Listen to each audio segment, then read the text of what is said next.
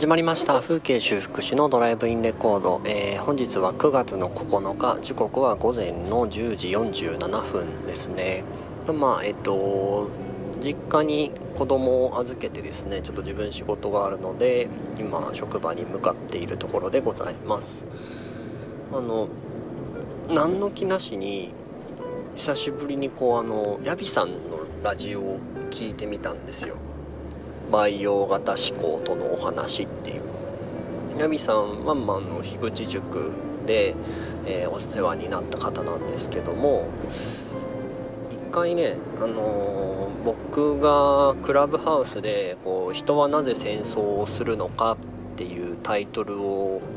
設けて3日間まああの自由参加自由体質でですねいろんな人と話すっていう会をやったんですね。でそれのえー、っとまとめ会というかなんというかなんかそのヤビさんがそれにずっと参加してくださっていてで終わった後になんか「お話いいですか?」っていうので、あのー、収録をさせていただいた回があったんですねほんで今見たらね1年半前なんですよ約もうそんな前かと思ってなんか毎日ニュースでまだロシアウクライナやってるしなんか全然好転してる様子も見受けられない。僕がニュース見てないだけかもしれないけど見受けられないからなんかもうそんな経ったんだって感じですね。でまあ聞いたきっかけは単純にあの昨日ラジオに出るから自分が誰かのラジオ出てる時ってどんな雰囲気なんだろうと思って聞いたんですよ。でまああのー、ヤビさんのやつ聞いてみたらあの、ね、結構シリアスな内容なのに私笑ってばかりでねあまりに適当な人間だなということをね改めて理解いたしました。うん。多分ね昨日のラジオもだいぶちゃらけてしまったから多分もしかしたら緊張した時に私はチャラける人間なのかもしれないですね。この辺が分かってきました。まあそれは別にいいとして。ただ1年半ぶりにねそのクラブハウスでやってた内容とかどんな反応だったとかどんな人が来たとかどんな流れだったとかっていうのをまあ改めてこう俯瞰して聞いてみるとですねなんか結構面白かったたんだなって思いました。もうあの自己意識としては完全に忘れ去られていて久しぶりに誰かの話を聞いているぐらいのこうだいぶ客観的に話を伺っている感じでしたね。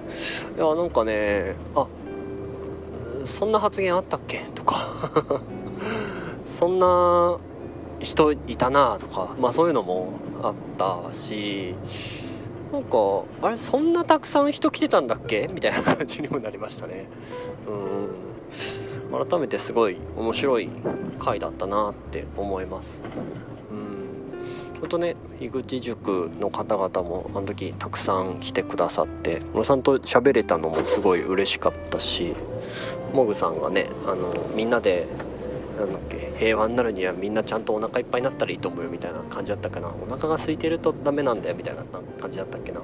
そうなんかそう言われてたのもヤビさんとの放送の中では触れてなかったんだけどなんかこ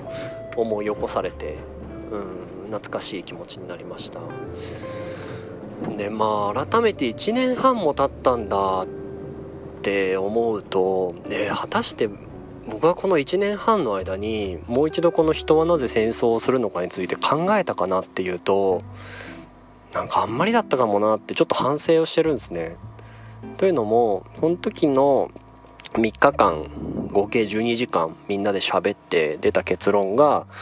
なんだっけえっ、とまあその戦争ん？人はなぜ戦争をするのかっていうことをまあなんか答えがないという答えを出したんですねその時は。だからなんで戦争するのかっていう答えは分かんないんだけどでもなんかもう分かんないよねっていう答えを出して分かんないからさみんなでずっと見続けたり考え続けたり悩み続けたりしようよみたいな回を出して3日間の幕が閉じたんですね。でもなんか全然考えられてなかったなと思ってもう本当この1年半、まあ、子供もどんどん大きくなり仕事もね少しずつ広がりで自分自身もやらなきゃいけないこともありなんだりかんだりっていうのがすごいこうパーソナルな範囲で固まった1年半。まあこう熟成させてたといえばそうなんだけれどでもうん視点をこう世界か戦争とかなんかそういう広いところまで持っていく機会はなかったなと反省しております。もうちょいねそういうのやっぱりやりたいっすね。逆にこう落ち着いた頃に もう一回やっても面白いかなとは思ったんですけどただ自分がクラブハウスも完全にやってまあ多分誰もやってないんじゃない？やってる人いるんかな？誰もやってないと思うんですよ。で試験前だから今ツイッターも消しておりインスタぐらいしかやってなくてですね。まあ、ただやっぱこうみんなで集まって喋れるみたいな場を作るには何がいいのかなってちょっとまた考え直さなきゃいけないなってとこですね。なんかズームまあなんか Facebook でイベントページとか作って Zoom のあれ渡してでもいいんだけど僕 Zoom 有料会員じゃないから1時間までしか開けないし。うん。そもそもねもう子供結構大きいから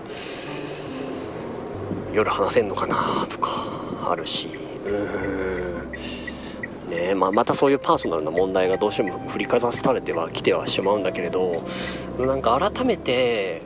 こうなんだったら僕はこの自分たちが話した12時間を聞いて今どう思うかみたいな回でもいいような気がしててあんいやなんかあんな雑多な会話を12時間聞かせるのはどうなんだっていうのはあるんですけど